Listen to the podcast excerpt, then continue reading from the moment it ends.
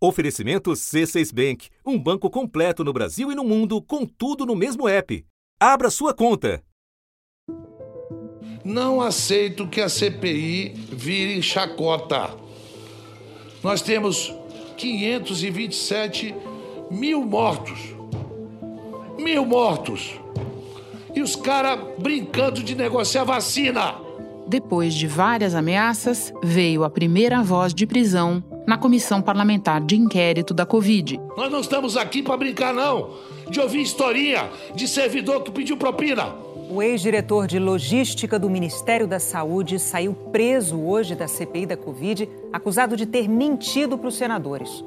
Hora de recuar alguns passos nessa trilha. O primeiro relato de rolo na aquisição de vacinas partiu de dentro. O servidor Luiz Ricardo apresentou o recibo da empresa Medso Biotech, prevendo um pagamento antecipado pela importação da Covaxin. E foi feito pelo irmão de um deputado, até então aliado de Jair Bolsonaro. O departamento coordenado pelo seu Elcio, ao qual mandou uma mensagem para meu irmão às 11 horas da noite de uma sexta-feira. E os nomes foram pipocando. Pessoas de dentro do ministério. Luiz Ricardo, além do secretário executivo, é, outras pessoas fizeram pressão. Coordenador Alex Leal Marinho. Coordenador Alex Leal Marinho. E Roberto Ferreira Dias, diretor. E Roberto Ferreira Dias. É, pode nos descrever como eram essas pressões detalhadamente? Detalhes perguntando se acionou a empresa, se já conseguiu a documentação, se já foi protocolado na Anvisa, sempre um andamento, mas com bastante constância. É, Vossa Senhoria reportou essa pressão a algum superior no Ministério da Saúde? Não, porque esses dois eram meus superiores. Ah, eram os dois superiores. Exato. E orbitando em volta. É, que providências o presidente da República disse que tomaria acerca da denúncia que Vossa Excelência levou ao seu conhecimento? O presidente falou com clareza que iria encaminhar todas as informações para o DG da Polícia Federal e chegou a, tecer um comentário de um nome de um parlamentar que diz assim, é mais um rolo desse falou o nome da pessoa. A senhora também sabe Buscar... que é o Ricardo Barros que o presidente falou. Com a encrenca da Covaxin ainda em curso, outra explodiu. O senhor Luiz Paulo Dominguete Pereira é, negociou a venda de vacinas ao Ministério da Saúde como representante da empresa Davat Medical. Foi Dominguete quem relatou um suposto pedido de propina de um dólar por dose. Além de, de Roberto Ferreira Dias, demitido do cargo de diretor de logística, mais alguém participou de alguma etapa dessa negociação da propina? Sim, havia o Coronel Blanco. E contou o caminho que fez até chegar à pasta. Quem me levou ao Ministério da Saúde foi o Coronel Blanco. Eu não tinha acesso, não conhecia ninguém no Ministério da Saúde. E depois ao Centro de Decisões. Como é que o senhor conseguiu chegar ao Elcio Franco? É isso que eu quero saber do é senhor. Elcio, ele preside uma associação é, de militares aqui em Brasília. Essas histórias se encontram em dois personagens já conhecidos. O coronel, ex-número 2, já é investigado pela CPI. Senhor presidente, senhor relator, eu acho que o senhor Elcio Franco, como já foi dito aqui, cada vez mais se envolve mais, se enrola mais. E o ex-diretor Roberto Dias saiu preso da comissão. Ele vai ser recolhido agora pela polícia do Senado. Ele que recorra na justiça, mas ele está preso e a sessão está encerrada. Roberto Ferreira Dias, ex-diretor de logística do Ministério da Saúde, acaba de deixar a Polícia Legislativa no Senado Federal após pagar fiança de R$ 1.100 e ele que saiu pelos fundos. Da redação do G1, eu sou Renata Loprete e o assunto hoje é a guerra interna pelo controle dos contratos do Ministério da Saúde. Um episódio para saber quem está com quem nessa história e conhecer o papel de cada personagem em torno do balcão de negociatas com vacinas. Conversa é com Carlos Andreasa, colunista do jornal o Globo, apresentador da CBN e sempre uma boa escolha quando se trata de entender o que se passa no governo Bolsonaro e na CPI da Covid. Quinta-feira, 8 de julho.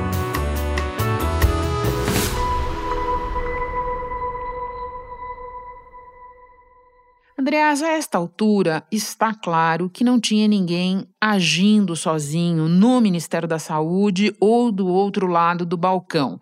Na verdade, havia pessoas associadas em graus variados e facções em luta.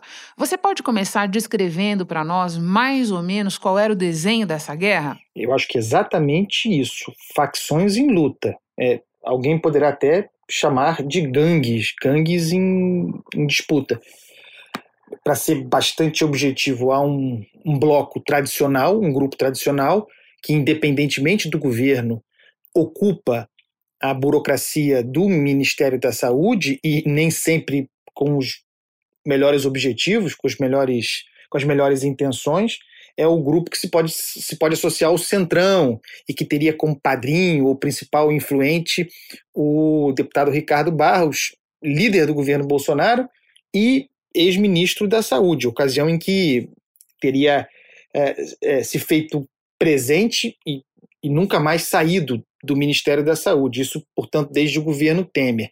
Esse grupo estava ali, é, fazendo negócio dentro do Ministério da Saúde.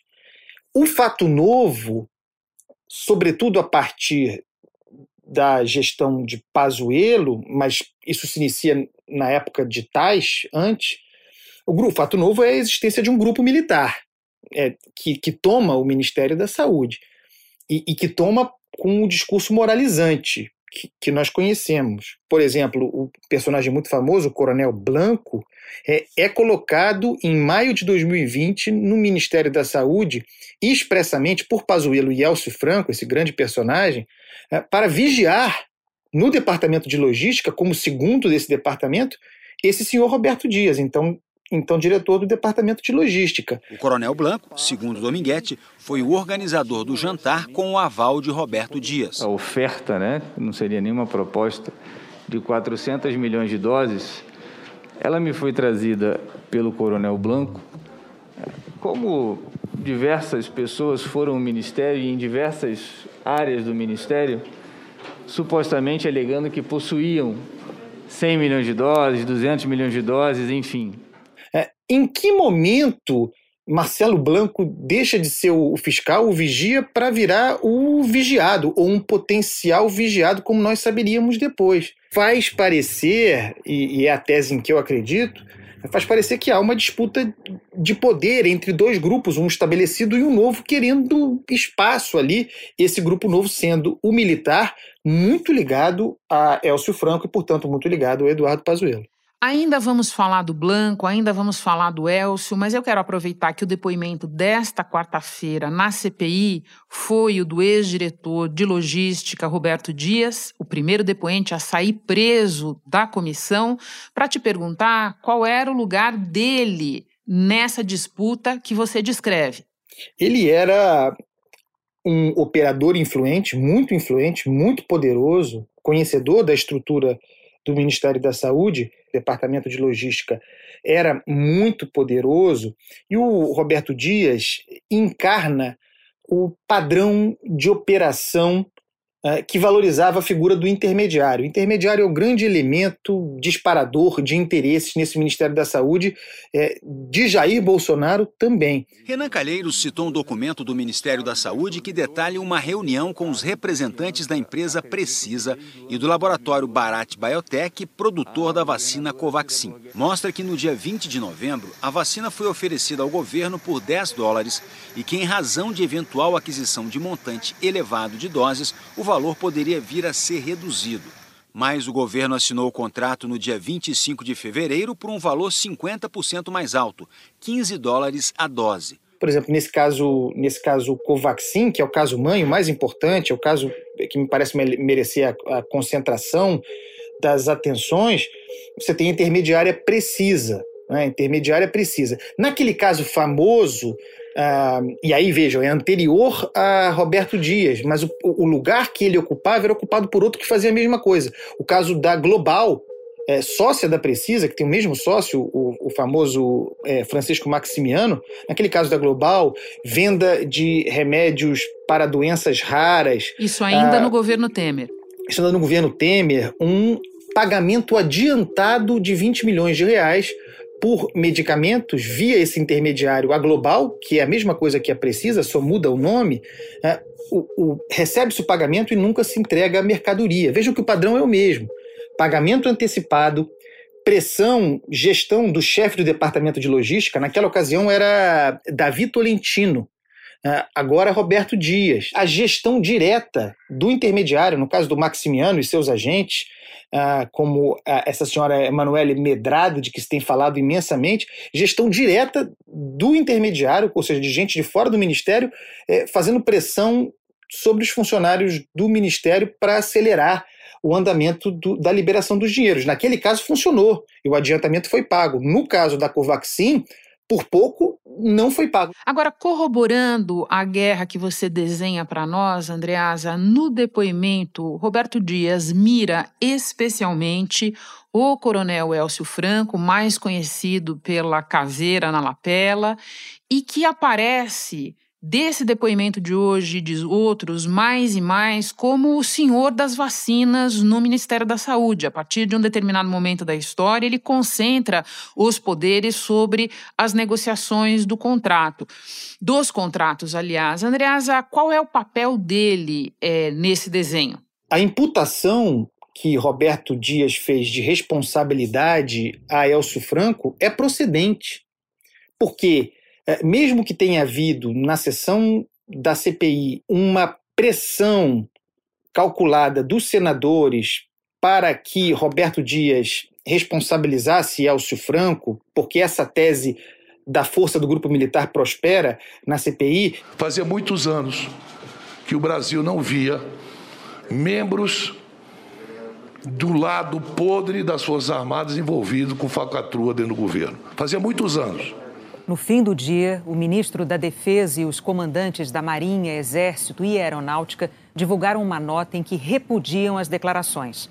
Consideraram que elas generalizam a corrupção e desrespeitam as Forças Armadas. Mesmo que tenha havido essa gestão política, o fato é objetivo Elcio Franco, via uma portaria do Ministério da Saúde, uma portaria precisamente, Renata, de 29 de janeiro, é, atribui a Elcio Franco, o secretário executivo do Ministério, número 2 do Ministério, Ministério, a responsabilidade total, de todo, pela, pela contratação por negociação de vacina. Aliás, vamos lembrar que na CPI, ah, faz tempo, quando uh, Eduardo Pazuello esteve lá, ainda na primeira vez, ele disse: Olha, eu não tratava de vacina, eu não cuidava de vacina, quem cuidava disso era o meu número dois. Isso foi uh, uma, uma gestão, uma decisão formal do, do Ministério da Saúde para que Elcio Franco se transformasse no senhor vacina. Sendo uh, eh, 29 de janeiro a data, assinatura uh, do contrato da Covaxin é posterior, é do dia 25 de fevereiro. Tudo quanto houve de negociação, aí já envolvendo esse caso da VAT, Dominguete, é, é posterior. Então, são fatos. Eu, eu quero lembrar uma coisa aqui. É, nessa notícia crime, ah, que o Senado, três senadores apresentaram ao Supremo Tribunal Federal e que resultou na abertura de inquérito contra o presidente pela, pela Procuradoria-Geral da República, antes do inquérito existir, o, o ex-ministro Pazuello mandou, já na condição de ex-ministro, se antecipando a qualquer coisa, mandou uma, um informe, uma petição à Procuradoria-Geral da República em que ele diz o seguinte impende destacar que o secretário executivo Elcio Franco foi responsável pela negociação, contratação e aquisição de todas as vacinas pelo Ministério da Saúde. Por, consecta... Por consectário lógico, o agente público com maior expertise para apreciar eventual não conformidade contratual quanto às vacinas era o secretário-geral.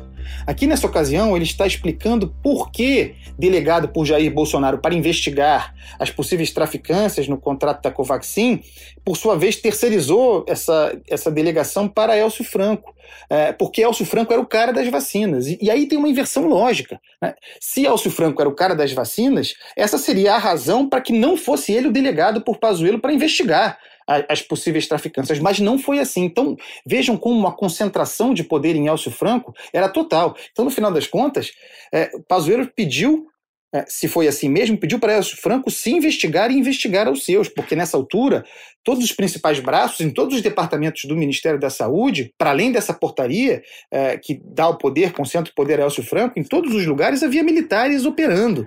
Então, é, é Elcio Franco é, surge como o principal personagem, sem dúvida nenhuma. Sim, e é interessante a gente lembrar também que, diferentemente do Roberto Dias, ele não foi espirrado para fora do jogo, ele só mudou de lugar e agora dá expediente na Casa Civil, no Palácio do Planalto. O senhor sabe que o senhor fez um dossiê para se proteger. Eu estou afirmando, eu não estou achando. O senhor recebeu várias ordens da Casa, da Casa Civil por um e-mail lhe pedindo para atender, era gente nossa, essa pessoa é nossa. Agora, continuando ainda no núcleo militar, Andreasa, e é curioso a gente pensar o sentido da expressão núcleo militar no início do governo e agora nessa nossa conversa aqui, vamos passar para o coronel Marcelo Blanco, não confundir com o coronel Mostarda do jogo de tabuleiro detetive, e vamos colocar também na história o papel dele nesse quebra-cabeça, até porque é ele que faz a ponte com o PM Dominguete, mais um nome que eu coloco aqui na tua cesta. Ele surge no Ministério da Saúde com aquela missão virtuosa, que é aquela associada aos militares no começo do governo Bolsonaro. Ele surge como aquele que botaria a bola no chão. Ordem é, na pra... casa, lisura Isso. nos negócios. Isso, para fiscalizar Roberto Dias. Opa. O segundo, o segundo de Roberto Dias. Em determinado momento, isso, isso em maio de 2020, essa, essa designação, em algum momento, Marcelo Blanco passa dentro do Ministério da Saúde a se, a se comportar como se comportaria, e aqui eu não faço juízo de, de valor, como se comportaria Roberto Dias. Em determinado momento, já em 2021, precisamente em janeiro de 2021, Marcelo Blanco, tendo esse capital de alguém que, que ficou mais de um semestre no Ministério da Saúde, deixa esse lugar para se transformar num lobista, num negociador, num empresário. Curiosamente, no dia 22 de fevereiro de 2021, mês depois de deixar o Ministério da Saúde, ele cria, constitui uma empresa de representação, de intermediação de negócios médicos, de, de medicamentos. E aí Três dias depois da constituição dessa empresa, ocorre o controverso jantar chopp num shopping em Brasília. E aí só uma cariação vai esclarecer quem chegou com quem, quem veio antes, quem fez isso, quem fez aquilo. Roberto Dias negou a tentativa de corrupção e alegou que esse encontro tinha sido casual. Mas trocas de mensagens no celular de Dominguete mostram que não foi bem assim. Os áudios foram exibidos na CPI e reforçam que o jantar tinha sido combinado previamente. A TV Globo também teve acesso. Um deles no dia 23 de fevereiro, dois dias antes do jantar. Rafael, tudo bem? A compra vai acontecer, tá? É, nós estamos na fase burocrática. E em off, só você sabendo, quem vai assinar é o Dias mesmo, tá? É, caiu no colo do Dias e a gente já se, já se falou tá? E quinta-feira a gente tem uma reunião para finalizar com o Ministério. No dia 25 de fevereiro, dia do jantar, Dominguete teve uma intensa troca de mensagens sobre o encontro. Às 4h58 da tarde, Dominguete diz para Rafael: Não esqueça que hoje temos dias, mais à noite. Às 6h57, Dominguete recebe uma ligação do coronel Marcelo Blanco. Na data, Blanco era ex-assessor de Roberto Dias no Ministério da Saúde. Ele participou do jantar. Às 7h58 da noite, uma hora depois que Dominguete chegou ao restaurante, ele voltou a trocar mensagens com Rafael. Primeiro, ele disse que a proposta seria de 500 milhões de doses. 18 minutos depois, ele mandou nova mensagem. Precisamos falar urgente a venda vai acontecer hoje. Que impressionante como surgem coronéis nessa história. Tem. Sim. Uh, tem Eu vou te tem... colocar mais um aqui. Vamos lá. É, me desculpa. Você tem toda a razão quando você diz que o negócio da Covaxin é o mais grave e mais cheio de implicações, inclusive para o presidente Bolsonaro. Mas tem também a empresa da VAT, aquela que supostamente tinha vacinas da AstraZeneca para oferecer, mas não tinha, num negócio intermediado pelo PM Dominguete, com a participação de mais pessoas. Tenho mais um coronel para você, o Elcio Almeida, e também um reverendo, Andreasa. Você pode juntar também esses personagens na história? O Elcio Bruno Almeida, também militar, é, preside um instituto obscuro, Instituto Força Brasil, egresso das Forças Especiais, daí a relação com Elcio Franco, faca na caveira, é, a razão porque é, se jactava e operava como alguém muito influente que fazia as pessoas chegarem ao gabinete do secretário executivo. E assim foi. Numa, numa segunda ou terceira jornada de Dominguete, finalmente, aí ao lado do reverendo Hamilton Gomes de Paula, de um grupo chamado Senar, de repente, esse sujeito, Dominguete, que não era representante formal da tal Davat, que por sua vez não tinha representação formal da AstraZeneca. Não tinha nada formal nessa história, André. Nada formal. De repente, o Dominguete, com o reverendo Hamilton, é, via Elcio Bruno Almeida, está tentando vender 400 milhões de reais de doses da AstraZeneca no gabinete do secretário executivo do Ministério da Saúde, com uma facilidade de acesso inacreditável. É, quando eu levei a ele a notícia que poderia haver a aquisição pelo Ministério da Saúde das doses ofertadas, ele é, autorizou que eu representasse a, a Davat, né, pessoalmente aqui no, em Brasília, onde eu tive a oportunidade de, de estar em com três executivos do Ministério, né? O senhor Elcio Franco, o senhor Roberto Dias e o senhor Laurício da Vigilância Sanitária. Eu tive três vezes no Ministério da Saúde ofertando as vacinas. Tem um outro é, é, militar importante Pode colocar nessa história, aqui na lista que é o Roberto Criscuoli, que apareceu lateralmente na CPI dias atrás, mas que também ele se jacta, e, e, perguntado pela imprensa, ele confirmou de ter feito intermediações, aí já voltando no tempo, ali no começo de fevereiro, ter sido ele aquele que apresentou ao Ministério da Saúde a Davat como uma possível vendedora é, de vacinas. No caso, ainda não havia Dominguete, havia apenas o Cristiano Carvalho, que esse sim é um representante formal da Davat no Brasil. Então, esse Roberto Criscuoli confirmou que, tendo essa informação, tendo sido procurado pela, pelo representante da Davat, fala com um outro elemento do Ministério da Saúde, um funcionário terceirizado, Rodrigo de Lima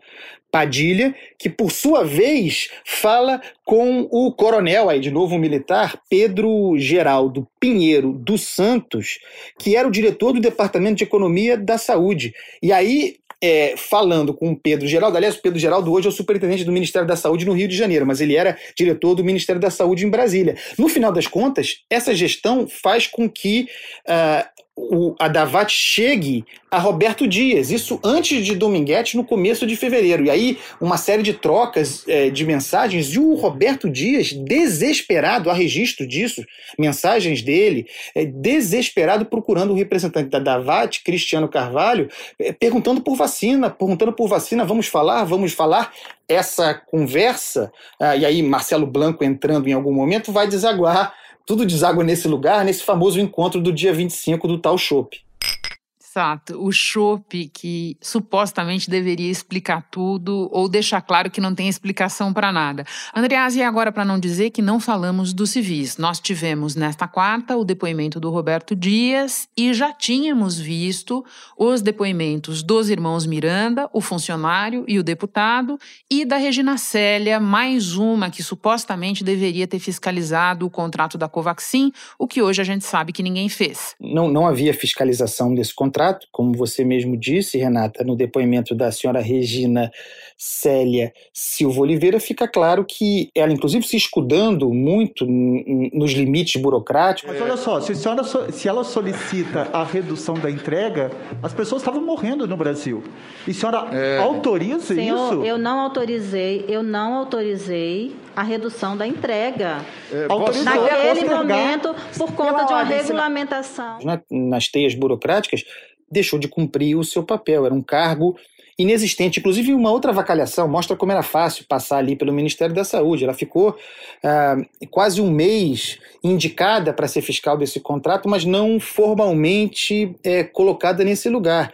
Daí porque, tendo recebido um, um e-mail em que supostamente estaria o primeiro invoice, a primeira fatura, essa fatura que está em xeque agora, se teria sido fraudado ou não, nas suas várias versões, ela disse na CPI, é, é, não pude abrir esse, documenta esse documento, não tinha acesso ainda, não tinha acesso porque recebeu antes do dia 22, em que ela foi formalmente uh, nomeada para esse cargo de fiscal, e aí não tinha acesso formal a, a, esse documento. Ela só assume no dia 22 de março, é, assume formalmente, é, quase um mês depois da assinatura do contrato, e aí, nesse mesmo dia, ela dá ok. Nesse mesmo dia, ela chancela a, a abertura do processo de, importação, mesmo com aquela pendência grave, simplesmente a falta de um documento formal que vinculasse o fornecedor, a empresa, no caso a Berat Biontech, a aquela, aquela Madison Biotech, aquela offshore em Singapura, que não era constante do contrato, não estava designada no contrato, para um pagamento antecipado que tampouco estava previsto no contrato. Ela faz uma, um simples registro, mas manda seguir adiante. Ah, isso tudo é, registre-se sob gestão centralizada por Elcio Franco no Ministério da Saúde, tudo quanto fosse relativo à vacina. Andreasa, o nosso tempo está quase acabando, mas tem duas questões que eu quero muito fazer para você. Uma é um ponto em que você tem batido muito o fato de que a crise é militar, porque o Ministério da Saúde é militar e o governo é militar. Aliás, é sintomático que o atual ministro da Saúde, um civil, nem tenha aparecido nessa nossa conversa aqui e nem fale sobre o assunto. Ele desaparece quando se trata de comentar o que está acontecendo na CPI. Essa me parece a razão, o fato da crise ser militar, do Ministério ser militar, essa ser uma razão importante para o presidente da República, tendo sido informado, e isso, isso está confirmado porque ele jamais negou, por pelo deputado Luiz Miranda e por seu irmão, servidor Luiz Ricardo Miranda, da existência de traficâncias, possíveis, possíveis traficâncias nesse contrato, a razão por que o presidente não fez nada porque o presidente não agiu, porque o presidente prevaricou, porque o presidente, na versão que, que se sustenta agora, que ele defende agora, delegou para o Pazuello, que delegou para o outro militar, para o Elcio Franco, a apuração da questão. Não é simplesmente o presidente calado, sem agir, porque depende do Centrão, depende do, do, de Ricardo Barros, líder do seu governo. Também por isso. Também essa razão, mas não é a única. Ele é um militar, o seu governo é militar, o ministério militar Poderia Jair Bolsonaro, tão comprado no militarismo ah, e com um discurso, inclusive seu discurso golpista, é, chamando os militares à baila, poderia Jair Bolsonaro botar a boca no trombone, agir, chamar a Polícia Federal, sendo, e essa é a hipótese que eu defendo, sendo o, o Ministério Militar, comandado por militar, comandado por Elcio Franco? Acho que o presidente fica amarrado aí. E aí, Renata, para concluir, porque você falou, e eu não, não, me, não me dediquei a isso, ao Luiz Miranda, é, não importa, e, e, eu acho que as suspeitas são válidas, que ele, a razão por que ele tenha colocado a boca no trombone. Ninguém vai botar a mão no, no fogo por Luiz Miranda, não há como fazê-lo. É, ele é um homem de negócios, é, é, é possível que tenha, tenha tido interesses contrariados no Ministério da Saúde, tudo isso é possível, mas o fato é que ele sustenta uma denúncia, diz que falou com o presidente, e com tudo isso, o presidente nada fez. Sim, com toda certeza. É um clássico, né, Andreasa? Do interesse contrariado nasce a denúncia. A questão é saber se ela procede ou não. E agora, para terminar mesmo, eu lembro que você esteve conosco aqui no assunto em abril, no nosso primeiro episódio sobre a CPI da Covid, antes dessa bateria de depoimentos começar. E ali você desenhou para nós, nós fizemos um uma espécie de mapa da CPI, que fios você acha que ela poderia puxar? Desde então, muita coisa veio à tona, mas muita coisa continua por ser esclarecida. Quais são as tuas principais perguntas? O que é que você ainda quer ver respondido? Eu quero ver respondido, uh, esclarecido o papel, porque me parece haver um padrão, o papel do intermediário nessas operações, isso transversalmente, passando tanto do a ser, a ser verdadeira a hipótese que eu defendo, passando tanto pelo grupo político no Ministério da Saúde quanto pelo grupo militar. A, a, ideia de que não importava a vacina, não importava a qualidade da vacina, importava o fabricante, qualquer que fosse o seu imunizante, qualquer que fosse a sua capacidade de entrega ou de não entrega, o que importava era o fabricante não ter representação no Brasil. Esse é o ponto. E aí, não tendo representação no Brasil, a Pfizer tinha representação no Brasil, a, a, tantas outras tinham representação no Brasil.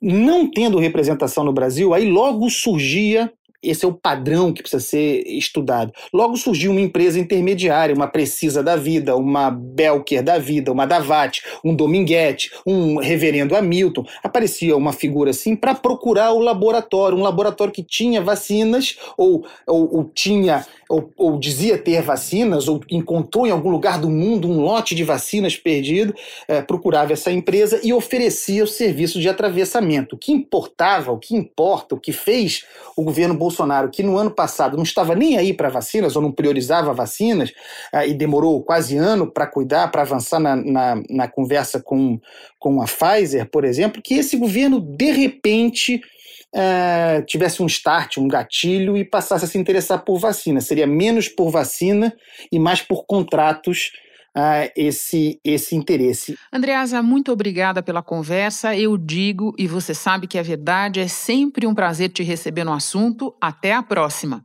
Prazer é meu, é só chamar. Um beijo, Renata. Este foi o assunto podcast diário disponível no G1, no Globoplay ou na sua plataforma de áudio preferida.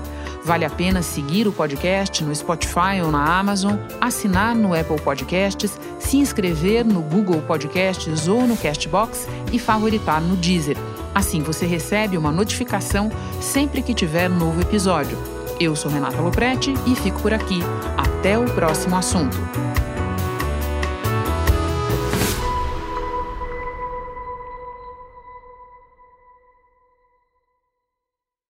Você no topo da experiência financeira que um banco pode oferecer. Escolha um banco completo no Brasil e em qualquer lugar do mundo. Abra sua conta no C6 Bank.